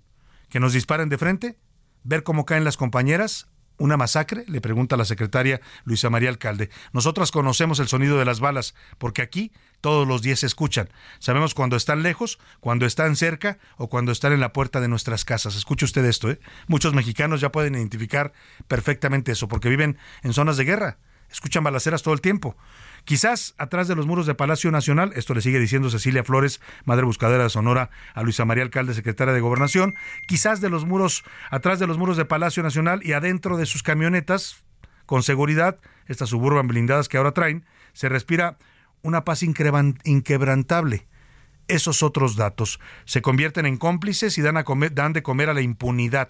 Vuelvo a hacer la invitación a las altas autoridades a que nos acompañen a una búsqueda. Les va a dar otra visión de lo que vivimos. Y quizá, si se escuchan disparos, tengan la cabeza fría para decir, no se preocupen, los balazos son en otro lado. Solo nos queda decir dos cosas, que Dios nos proteja y que a ellos los sensibilice. La investidura no se mancha con tierra escarbada. Quizás la haga más noble. Interesante la respuesta, ¿eh? dura, interesante y puntual. Justo yo le decía, es impropio de una secretaria de gobernación salir a minimizar algo tan grave como lo que le pasó a estas madres buscadoras, pero pues así pasa, ¿no? El, acá en sus despachos lujosos de la Ciudad de México todo lo ven bien, todo lo ven tranquilo. Que, lo que le dice Cecilia Flores a la secretaria de gobernación, Luisa María Alcalde, véngase, un día le llevamos a, a, desenterrar cuerpos para que vea de lo que está hablando y no ande diciendo, perdón, eso lo digo yo, no lo dijo Cecilia Flores, no ande diciendo tonterías. Una alta autoridad de este país. Ahí dejamos el tema y vámonos, lamentablemente, híjole, quisiera decirle otra historia mucho más positiva, pero pues no, es la realidad de este país. En Guerrero, la Fiscalía Estatal está investigando el homicidio del fiscal regional de Tierra Caliente, Víctor Manuel Salas. Era un general del ejército mexicano que estaba al frente de esta parte de la seguridad en la Tierra Caliente, una de las zonas más conflictivas y problemáticas, la Tierra Caliente de Guerrero y Michoacán. Pues lo desaparecieron el sábado, se lo llevaron delincuentes armados y después encontraron su cuerpo. General del ejército, ¿eh? para que vea el nivel de impunidad que hoy tiene el crimen organizado y lo que se le permite en este gobierno. Tenía solo unos días que había llegado al cargo, había empezado a investigar y a golpear a la familia michoacana, que es la que opera en esa región. La respuesta fue, lo mataron. Salvador, buenas tardes. Comentarte que la noche del sábado fue asesinado a balazos el fiscal regional en Tierra Caliente, Víctor Manuel Salas, de quien su cuerpo fue localizado sobre la carretera que conecta a los municipios de Coyuca de Catalán y Cirándaro en el estado de Guerrero. Tras conocer de este hecho, al lugar se trasladaron agentes de la Policía Investigadora Ministerial y de Servicios Periciales, quienes acordonaron la zona y realizaron las diligencias correspondientes a fin de integrar la investigación que permite esclarecer el crimen. Sobre este hecho, la secretaria de Gobernación, Luisa María, alcalde Luján, informó hoy en Palacio Nacional que el fiscal regional, quien provenía de las filas del ejército, habría recibido al menos 50 disparos. La funcionaria federal indicó que el posible móvil del asesinato tiene que ver con los operativos de seguridad y los aseguramientos que se han implementado en Tierra Caliente en días recientes. Comentarte que apenas el 21 de agosto pasado fue privada de su libertad por hombres armados la agente del Ministerio Público Jacqueline Salgado, también en Coyuca del Catalán, quien finalmente fue localizada con vida. Hasta aquí mi reporte, Salvador. Buenas tardes. Muchas gracias a Carlos Navarrete, nuestro corresponsal allá en Guerrero, con este lamentable pues asesinato de este general del ejército mexicano, el señor Víctor Manuel Salas, que era el fiscal regional de Tierra Caliente. Pues así, así está desbordada la delincuencia, hasta el ejército ya, ¿eh? Si quieren van y matan a un general y pregúnteme si han detenido a alguien. Pues no, seguramente ni lo detendrán. Vámonos rápidamente a otros temas y es momento de escuchar sus opiniones y comentarios. Le hicimos dos preguntas el día de hoy. Ya están conmigo aquí en la mesa Laura Mendiola. Bienvenida Laura, ¿cómo estás? Salvador, ¿cómo estás? Feliz inicio de semana para ti, para, para Pepe y para todos los que nos acompañan desde casa, desde la oficina, desde el auto, donde quiera que estén. Muy feliz inicio de semana. Te oigo un poco ronca, lo cual quiere decir que tuviste un fin de semana intenso. Pues no, más bien, yo creo que más bien mi cuerpo se está resistiendo porque si viene un fin de semana intenso. Pues sí, sin duda, ¿no? No, y aquí uh, quiero extenderle una felicitación aquí a nuestra Milka, Milka, Ramírez, porque ayer fue su cumpleaños. Hombre, Milka, felicidades. Échale unas mañanitas a Milka. No sabía yo que había sido su cumpleaños. Vengan unas mañanitas para Milka Ramírez, una de, nuestras redactoras y reporteras. Una gran amiga, a la que queremos mucho gran en este profesional, además, gran profesional del periodismo. Y a su mamita también, que se lo está enseñando la señora Milka. Le mando un abrazo, señora. También se llama Milka, también Ramírez. Milka Ramírez, señora, la madre, que le mando un abrazo con todo mi corazón porque la pues afortunadamente pudimos ahí conseguirle un medicamento que le estaban negando en el Seguro Social. Qué bueno, espero que mejore mucho su salud. José Luis Sánchez, bienvenido, ¿cómo estás? Salvador García Soto, ¿cómo estás, Milau? Me uno a los abrazos y al, cariño que le tenemos a la gran Milka Ramírez, un parte fundamental de este equipo. Y bueno, pues por lo pronto yo he estado preparándome, tronándome los dedos, porque también quien cumple años es nuestra patria este fin de semana. Así que ya estoy ¿Cuántos años cumple nuestro México? Ansioso, ansioso por la 200. No sabe José Luis. Mira, por eso estudió periodismo. a ver, José Luis fue 1810. No tiene tanto no, bueno, yo, yo, la 200... 213 años. Eso, yo necesito hacer las sumas y restas con calculadora. Así aprendí ni más. Me parece muy bien. pues eh, llegó el momento. Sin más preámbulos, lancemos la pregunta en este espacio. ¿Qué dice el público? Y hay muchos mensajes, Salvador, y agradecemos a ellos. Nos dicen sobre la primera pregunta, Miguel Ramírez del Estado de México nos dice que aún no están superados, porque en cualquier momento puede llegar un gobierno y puede cometer un golpe de Estado en cualquier país. Lo vemos en Latinoamérica, sobre todo, que hay gobiernos que están destabilizando a otros países. Saludos. Yo coincido con él, es una, un riesgo siempre latente, por eso tenemos que fortalecer las, las democracias, participar, votar, involucrarnos en los temas públicos, ¿eh? porque los militares siempre están ahí siempre van a ser una fuerza que amenace la democracia. Sí, nos dice por acá la señora María González Salvador, yo tengo hijos ya grandes de 45 y más arriba. Cuando los tenía de pequeños, mis tres hijos, sí, a veces se agarraban a golpes en la escuela como casi todos los hombres. Sin embargo, nunca nos llegamos a enterar nosotros como padres que hubiera este tipo de, golpe, de golpizas entre varios. Normalmente, y no digo que esté bien, pero así era, era uno contra uno. Se terminaba y cada quien con su golpe. Ah, Hoy ah. pareciera que es a matar. Saludos. Tiene toda la razón, había códigos, ¿no? Para las peleas, Laura, cuando te peleabas afuera de la escuela, había esos códigos, pues, ¿no? Uno a uno, los demás no se metan. Y bueno, pues dejabas que se dieran unos, unos, trompos, pero después ya limpio y después ya los parábamos y decían, se acabó, ya se sacaron su coraje. Pero hoy no, hoy parece que están haciendo una película de estas de acción, ¿eh? Literalmente los chavos parece que se sienten, no sé, Rocky o cualquiera de estos personajes para golpear a alguien. Pero además, sobre todo, en banda, o sea, entre todos. En grupo, que es, algo cobarde, eso se llama cobardía. Sí, sí, el cuate que llega y patea en la cabeza directamente en las espaldas es una cobardía total. No dice por acá el señor Rodrigo G. Buenas tardes, Salvador. Sobre el tema de los jóvenes, yo creo que hoy los jóvenes están exacerbados en la violencia. Aquí el Estado fue el, que, fue el que falló, porque no solamente hay una serie de jóvenes borrachos en las calles peleándose, sino además son más de ocho personas pegándole a una sola persona. Y, no hay todo autoridad. queda grabado y todavía autoridad. No hay autoridad que llegue, están en un, en un parque público. Uno pensaría que esos parques tienen vigilancia, pero bueno, en este país todo puede pasar. Nos dice también por acá, Salvador, buenas tardes. Eh, sobre el tema de los golpes de Estado, recordemos que los militares siempre van a tener el poder de las armas, a diferencia de otros y de otras poblaciones. Hay un peligro latente. Lo bueno siempre es tener al, ejército donde tiene que estar, en su lugar mientras exista y se fortalezcan los gobiernos civiles. y en México lo tenemos donde tiene que estar, ¿no? Opera aerolíneas, hoteles, construye trenes, reparte vacunas, eh, eh, administra aduanas, ¿no? Eh, los puertos marítimos pues no lo tenemos donde tiene que estar, está haciendo muchas otras cosas que son tareas civiles. Por acá nos pregunta la señora Regina, ¿y dónde estaba la policía municipal? ¿Y dónde estaba la policía estatal? ¿Dónde estaban los policías que tendrían que haber cuidado a estos jóvenes y a este joven? La Fiscalía Poblana pide apoyo a la población y ni siquiera un caso tan evidente como este de agresión pueden investigar. Ahora imagínense los demás. Saludos, Salvador. Sin duda alguna, vamos a platicar un poco más adelante. Si nos contesta, estamos haciendo el intento con el secretario de Gobierno de Puebla para que nos hable de las medidas y las investigaciones de este caso. Laura Mendiola, ¿qué dice la comunidad tuitera en arroba ese García Soto? rapidísimamente, Salvador, sobre el caso de estos jóvenes en Puebla. ¿Usted cree que hoy los jóvenes son más violentos? El 59% nos dice que sí, son más violentos, 19% que no, que siempre han sido así, y el 22% que debe de haber castigos ejemplares. Y sobre eh, la conmemoración de los 50 años del golpe de Estado en Chile. Y el riesgo, ¿no? De las Ajá, dictaduras. ¿Usted cree que ya hemos superado estas etapas de dictaduras? El 13% sí, que no se van a repetir, el 73% que no, que hay peligro todavía y el 14% que reconocemos la historia. Pues hay que reconocer la historia para no repetirla, como dicen por ahí. Vámonos a la pausa con música. Esto se llama Santiago, la canta el grupo Corazón Rebelde de 1981 y habla pues de aquel Santiago ensangrentado de que hablaba también Pablo Milanés. Este es el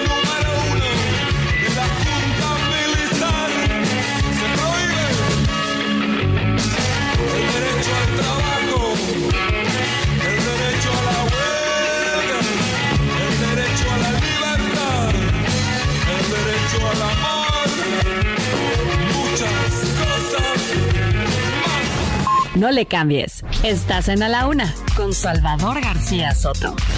Información útil y análisis puntual. En un momento regresamos. Ya estamos de vuelta en A la Una con Salvador García Soto. Tu compañía diaria al mediodía.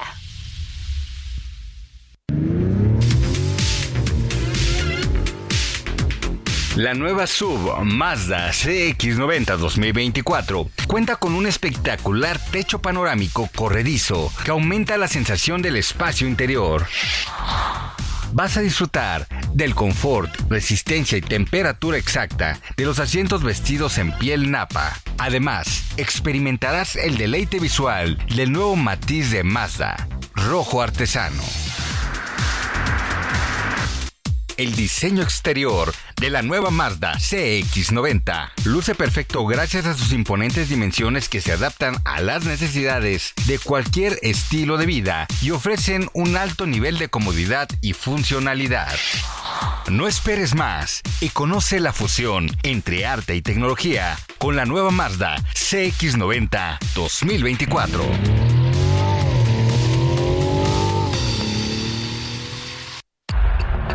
El régimen militar de Augusto Pinochet, que gobernó durante 14 años en Chile, utilizó la censura, la violencia y la tortura contra los opositores. Según los últimos datos del Instituto Nacional de Derechos Humanos de Chile, las víctimas de la dictadura superan las 40.000 personas.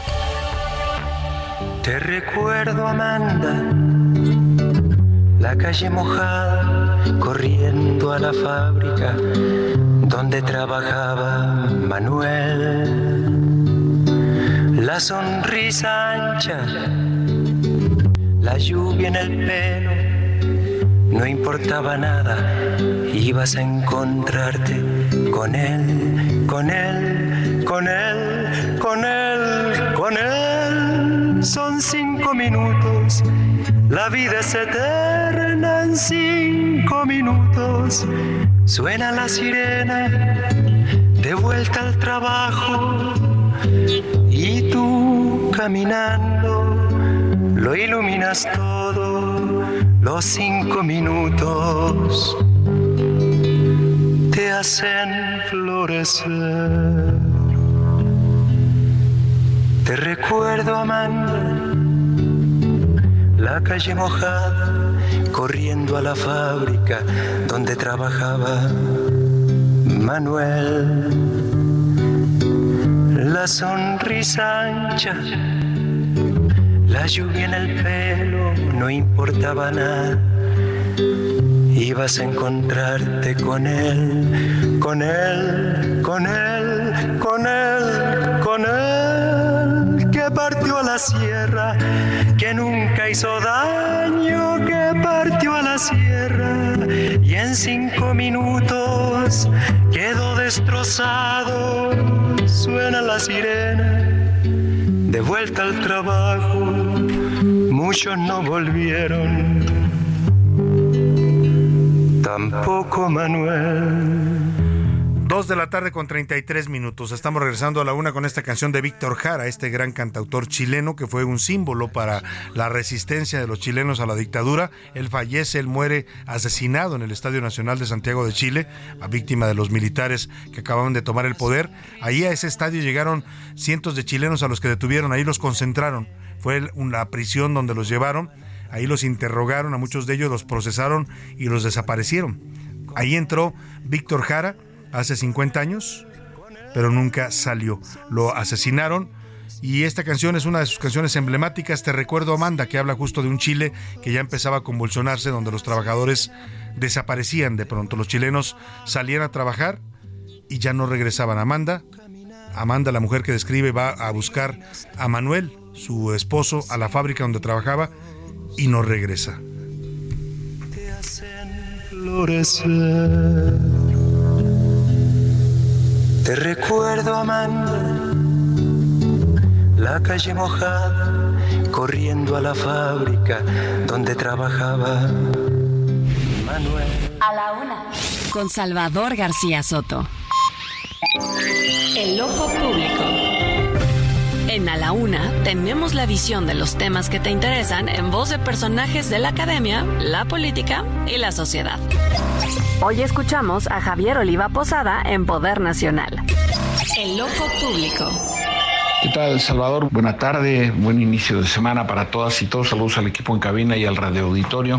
Pues evidentemente un tema, un tema clave es eh, la visita del presidente, la gira del presidente de la República, Andrés Manuel López Obrador, a Colombia y a Chile para eh, intercambiar puntos de vista y tener reuniones muy importantes tanto con el presidente Gustavo Petrov y, con Gabriel Boric, respectivamente. En el primer caso, pues ajustar la política, eh, por lo menos nacional en un eh, encuentro muy comentado sobre las medidas a aplicar en contra del tráfico de drogas, en donde también se reunieron representaciones de otros países latinoamericanos.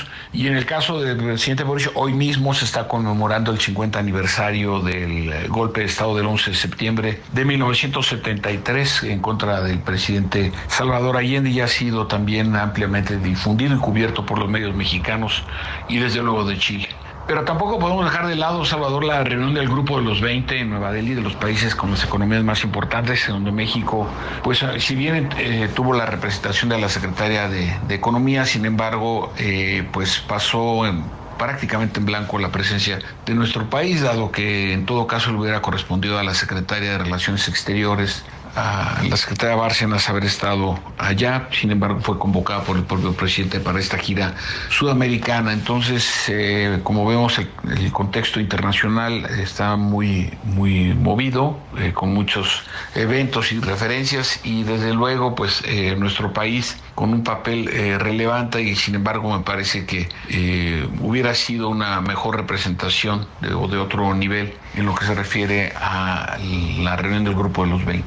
Vamos a analizar también el contenido y los resultados de la visita a Santiago de Chile, sobre todo porque hay que recordar que fueron eh, convocados a esta gira también los secretarios de Marina y de Defensa como parte de, de esta eh, representación de nuestro país. A propósito de ese papel tan importante que cumplió el gobierno de Luis Echeverría en darle asilo a cientos de refugiados eh, chilenos que comenzaron de, desde ese mismo día a ser acogidos por nuestra embajada y el entonces representante Martínez Corbalá. Muchas gracias Salvador, saludos y hasta la próxima. A la una, con Salvador García Soto. Muchos saludos al doctor Javier Oliva con su análisis aquí en el Ojo Público y su Poder Nacional. Hoy hablaba el doctor Oliva de esta reunión del G20 que se llevó a cabo allá en la India, a la que acude con la representación del presidente López Obrador, que andaba de gira por Sudamérica. No le gustan esas reuniones a López Obrador, no fue ninguna, ¿eh? Es el foro más importante de los países desarrollados y en desarrollo, del cual México es parte. Pero el presidente no se paró a ninguna reunión y lo convocaron a varias. Bueno, ahora mandó de su representante a la secretaria de Economía Raquel Buenrostro y decía el doctor Javier Oliva pasó desapercibida la presencia de México por la secretaria Buenrostro, por lo menos hubiera sido la canciller, pues tiene más nivel en cuanto a temas diplomáticos, y, pero pasó desapercibida salvo por una cosa. ¿Sabe cuál fue la nota que dio nuestra secretaria de Economía en el foro de líderes más importante del mundo, el G20? La nota fue que andaba en chanclas.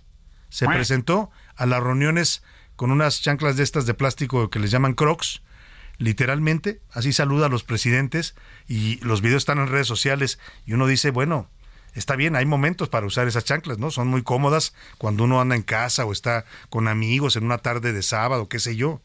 Pero en una reunión oficial, que la señora vaya en chanclas, no sé si tenga algún problema en los pies, igual lo tiene, ¿eh? Igual eso lo explica, no, no he escuchado si ella dio explicación o no de por qué iba en crocs.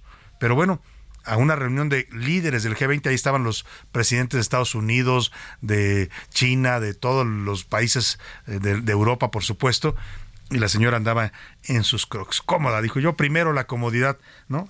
Estaba en contra de lo que dicen muchas mujeres de antes muerta que sencilla, mejor sencilla, dice y cómoda la nuestra secretaria de Economía Raquel Buen Rostro. Y vámonos rápidamente hasta el Hotel Royal Pedregal, acaba de terminar el mensaje de Marcelo Ebrar a los medios, fue un mensaje breve, la verdad que Marcelo está en un punto un poco raro porque eh, está como esta canción de José Alfredo Jiménez, a ver si me la pones por ahí, productor, esa que dice, estás que te vas y te vas y te vas y te vas y no te has ido.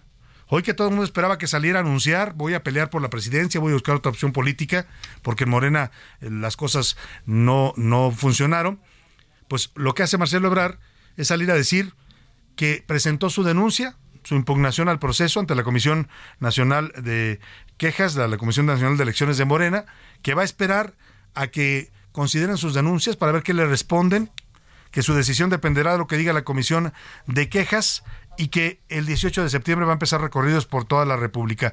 No sé qué va a esperar. Escuchemos primero lo que dijo Marcelo Ebrard porque ya le respondió la única que va a decidir ahí. ¿Sabe quién es? Claudia Sheinbaum ya le contestó, pero primero lo que dijo Marcelo en este mensaje a medios en el Hotel Royal Pedregal, allá en el sur de la Ciudad de México. Presentamos esta impugnación y va a depender la respuesta que tenga Morena, el curso de acción que nosotros vamos a seguir. El de la voz considera que si esas diferentes circunstancias que se dieron, incidencias en el proceso, se quedan igual pues yo ya no tendría interés en estar en Morena. ¿Por qué? ¿Por qué razón? Y estoy consciente de lo que le estoy diciendo. Porque si se le da carta de naturalización a que se utilicen programas sociales, si se da carta de naturalización a que intervengan gobernadores, alcaldes, que se force a los sindicatos a que sus miembros vayan a los eventos, ¿por qué habría yo de permanecer allí? Entonces, ¿qué explicaría toda la lucha política que hemos dado. Ahí está Marcelo Ebrard diciendo si aceptan todas las irregularidades que pasaron y que él entregó y documentó en esta impugnación, pues entonces yo no tengo nada que hacer en Morena. Yo creo que ya podría irse adelantando a la respuesta de la Comisión de Quejas del señor Marcelo Ebrard, ahorrémosle tiempo, porque escuche lo que dijo hoy esta mañana Claudia Sheinbaum cuando le preguntaron sobre la impugnación de Marcelo Ebrard al proceso. Dice que ya la leyó, que en cuanto la presentaron la leyó, así de rápido, de rápida es la ex jefa de gobierno, y que ya tiene un dictamen. Tiene muy poco sustento. Escuche usted. Sí, al principio revisamos la impugnación, no tiene mucho fundamento y pues se va a contestar jurídicamente, pero eso no significa un rompimiento. Ya me quitaron la parte donde dice que no, no tiene mucho sustento, que ya la revisó ella. Eh, me parece curioso que ella diga, ya la revisamos, pero ella no es parte de la comisión de quejas, hasta donde yo sé. Lo que sí es, y ojo, eso es lo que quizás no están entendiendo Marcelo y muchos dentro de Morena, a ver, Claudia Sheinbaum, este bastón de mando que le entregó el presidente, nos, nos mofamos un poco de eso, la ocurrencia, lo, folclórico, incluso se habló de que ofende a, los, a la cultura de los pueblos indígenas, pero lo que hizo López Obrador fue decirle, a partir de aquí tú te encargas de todas las decisiones de Morena, ¿eh? Y todas las decisiones en Morena sean candidatos a gobernador, a diputados, a senadores, a alcaldes, las va a tomar Claudia Sheinbaum. Y esto ya lo decidió, escuche usted, donde dice que prácticamente pues van a desechar o le van a responder a Marcelo que su queja está muy chafa. Sí, al principio revisamos la impugnación, no tiene mucho fundamento. Y pues, Eso vale todo. No tiene mucho fundamento. Ya lo dijo quien lo debe decir. Así es que Marcelo podría ahorrarse estos días. Entiendo que se va de puente, ¿no? Dice que el 18 comienza sus recorridos regresando del puente de las fiestas patrias. Pero bueno, esta se la dedicamos a Marcelo Obrar, que le está haciendo, como dicen por ahí, al tío Lolo con esta canción de José Alfredo Jiménez. Porque estás que te vas y te vas y te vas y te vas y te vas y te vas. y no te has. Ya, señor Marcelo Ebrard, si se va a ir, acabe de irse ya, porque claramente en su partido ya no lo quieren, el presidente ya lo desdeñó, Claudia Sheinbaum ya dijo que su impugnación no tiene sustento, pues ya no le haga más de emoción. Pero bueno, vámonos a otros temas importantes, justamente con los curuleros de San Lázaro, sobre este mismo tema de las impugnaciones de Marcelo y su futuro político. Los curuleros le andan haciendo a la especulación también, como muchas columnas y analistas en estos momentos, y dicen que Marcelo se pinta de naranja. Escucha a Pepe Navarro y el maestro Canales con esto que le dedican al ex canciller. No mamá, mamá, Marcelo, no mamá, mamá, Marcelo, no mamá, mamá, Marcelo, no mamá, mamá, Marcelo, el Marcelo naranja se sabía mexicanos, el Marcelo Naranja. Ni Obama tenía esos patos, el Marcelo Naranja. Esto ya estaba planeado, el Marcelo Naranja.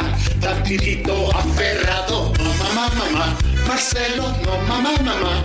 Marcelo, no mamá, mamá. Marcelo, no mamá, mamá. Marcelo, el Marcelo Naranja. Se sabía mexicanos, el Marcelo Naranja. Ni Obama tenía esos pactos, el Marcelo Naranja. Esto ya estaba planeado, el Marcelo Naranja. Tantitito cerrado. Bueno, ahí están los curuleros de San Lázaro. No mamá, no mamá, no mamá, Marcelo, le dicen a el gran Marcelo Ebrard. Vámonos a otro tema rápidamente. Hace unos minutos le contaba sobre esta golpiza que ha causado conmoción en las redes sociales ocurrida en la Angelópolis de Puebla, donde un grupo de jóvenes, pues que estaban de fiesta, como suelen hacerlo los jóvenes, pues se involucran en una riña, en un pleito entre ellos y terminan golpeando brutalmente a otro joven de manera muy artera y cobarde, porque lo hacen varios eh, en contra del, joven. Él pide por favor que ya paren y la respuesta es le, le, patean la cabeza, lo mandan al hospital. Está en la línea telefónica Javier Aquino Limón, secretario de Gobernación del Estado de Puebla, y le agradezco mucho que nos tome esta llamada. Don Javier, buenas tardes. Buenas tardes, Salvador. Muchas gracias.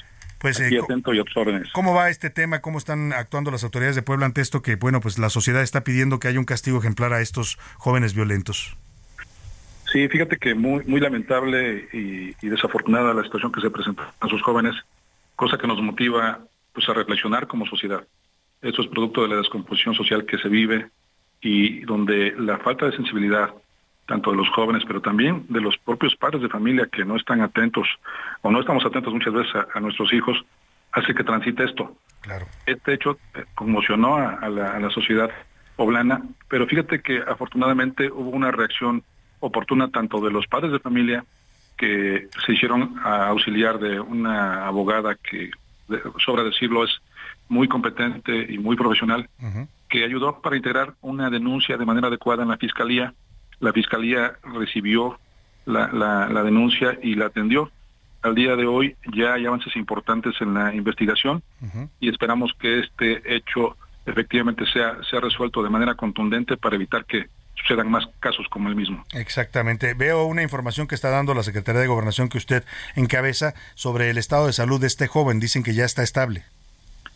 Sí, tenemos noticias eh, de que eh, ha salido del hospital y de que está en una etapa de, recuperación, afortunadamente, pero sí fue muy severa la, la golpiza que recibió y puso en riesgo pues, la, salud, la integridad del menor. Ahora, eh, vemos muchas reacciones en las redes sociales y también nuestro auditorio, hace rato una pregunta que le hicimos sobre este tema, nos decía que dónde estaba la seguridad. Estamos hablando de un parque público, un área pública ahí en, en la Angelópolis de Puebla, que es una de las zonas más vigiladas, y nunca aparece una patrulla. ¿Qué pasó ahí? Fíjate que es uno de los temas, eh, el hecho sucedió eh, en las inmediaciones, es una zona limítrofe de Puebla con con eh, San Andrés Cholula, digamos que la zona metropolitana en su conjunto pues tiene, tiene, muchos conflictos similares porque eh, eh, pues hay, hay muchas zonas de bares y antros que requieren una mayor vigilancia. Entonces, hemos, hemos, eh, estamos haciendo un esfuerzo junto con los presidentes municipales para realizar una mesa de trabajo y podamos establecer eh, mecanismos que, que den una mayor seguridad en la zona. Claro, o de plano ya pensar en una policía metropolitana, ¿no? Porque al final Puebla es una ciudad ya, pues una metro, una zona metropolitana también. Sí, es uno de los temas, grandes temas. Eh, Puebla Capital, junto con siete municipios más, pues integran ya una, una mancha muy importante y que obliga a pensar en ese tipo de, de temas ante circunstancias como esta. Claro, también es otra, otro tema que le quiero preguntar, porque también se comenta en redes sociales, secretario, yo sé que ese es del ámbito municipal, pero pues también le compete a usted como encargado de la gobernabilidad. Lo que se menciona es que ellos salen de algunos antros que estaban de fiesta, pero que los horarios ya evidentemente habían sido rebasados, los horarios legales para el funcionamiento de esos lugares. Sí, eh, repito, es un gran tema. Estábamos reflexionando al interior de- del gobierno junto con el gobernador que ha sido muy sensible a este tema y estamos eh, sugiriendo la, la valoración tanto de los empresarios de este tipo de giros para que en conjunto podamos establecer criterios adecuados para definir eh, horarios más eh, menos complejos, digamos. El tema aquí es que tiene que ver también con cuestiones eh, económicas, con cuestiones tu- turísticas, pero finalmente la integridad de las personas es mucho más importante. Claro. Así es que esperamos que haya alguna participación adecuada y que podamos establecer criterios mucho más sólidos para que la sociedad esté más tranquila. Claro, porque al final es un tema de reglas también y de normas que se tienen que cumplir, ¿no? En el caso de los lugares que funcionan para esparcimiento. Es correcto. Pues, Los horarios son solo uno de ellos, pero también el cuidar la- que haya vigilancia, Que haya cuidar vigilancia, claro. que, que repito, Sí, secretario.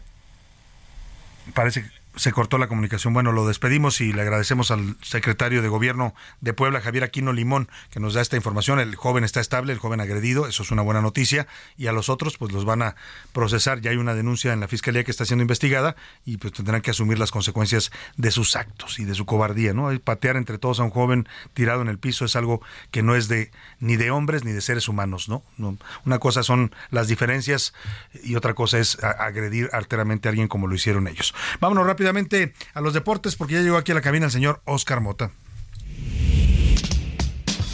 Los deportes en A la Una con Oscar Mota.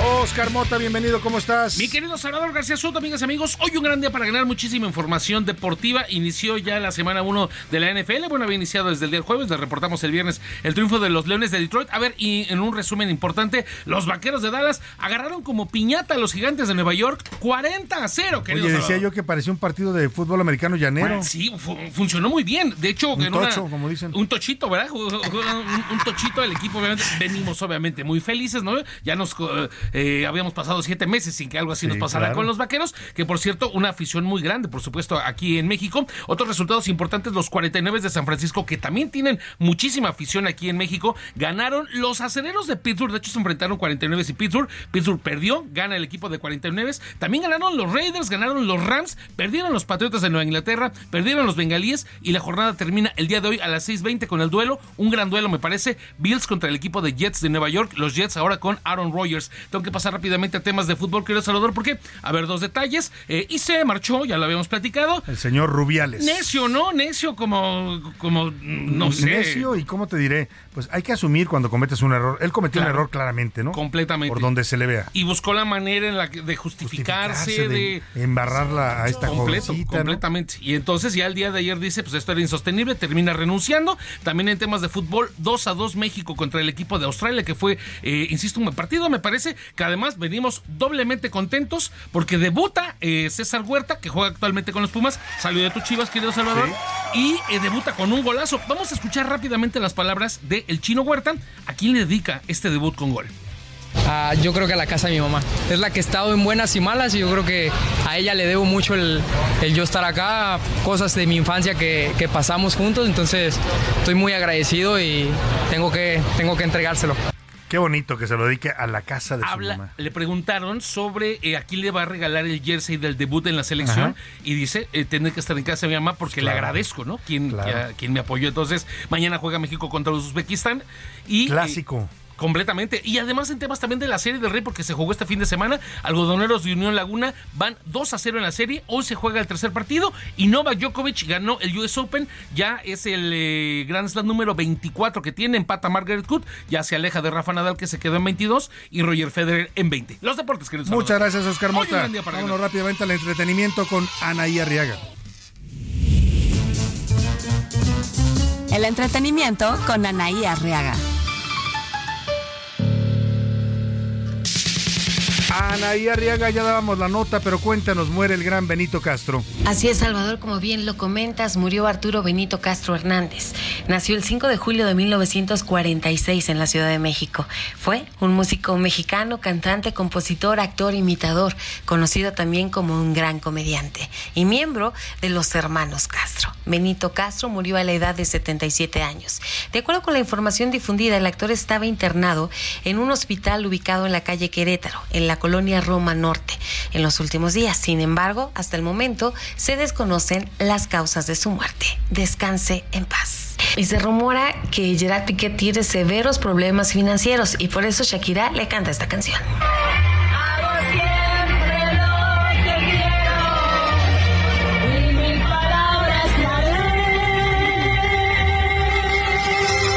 Piqué con problemas económicos y Shakira con el rumor de que posiblemente sea mamá por tercera ocasión. Esto va a seguir dando de qué hablar. Señores, recuerden que estamos en el mes más mexicano. Muchísimas gracias por dejarnos acompañarles. Que tengan una excelente tarde. Recuerden, pórtense muy mal, pero cuídense muy bien. Muchas gracias, Anaya Arriaga. No nos resta más que despedirnos de usted, agradecerle el favor de su atención a nombre de todo este equipo. Mañana aquí lo esperamos a la una y lo voy a dejar con una gran canción de Oscar Chávez. Se llama A Salvador Allende. Nos despedimos de usted. Que pase excelente tarde.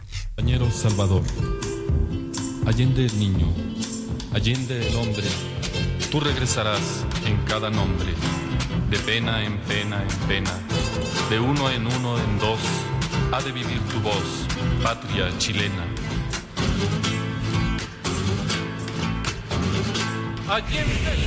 Por hoy termina A la Una con Salvador García Soto. El espacio que te escucha, acompaña e informa. A la Una con Salvador García Soto.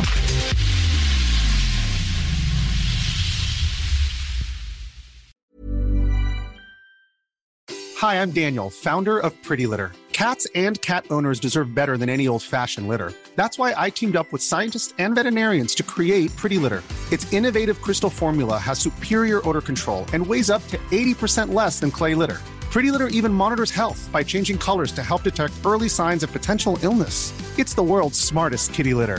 Go to prettylitter.com and use code ACAST for 20% off your first order and a free cat toy. Terms and conditions apply. See site for details.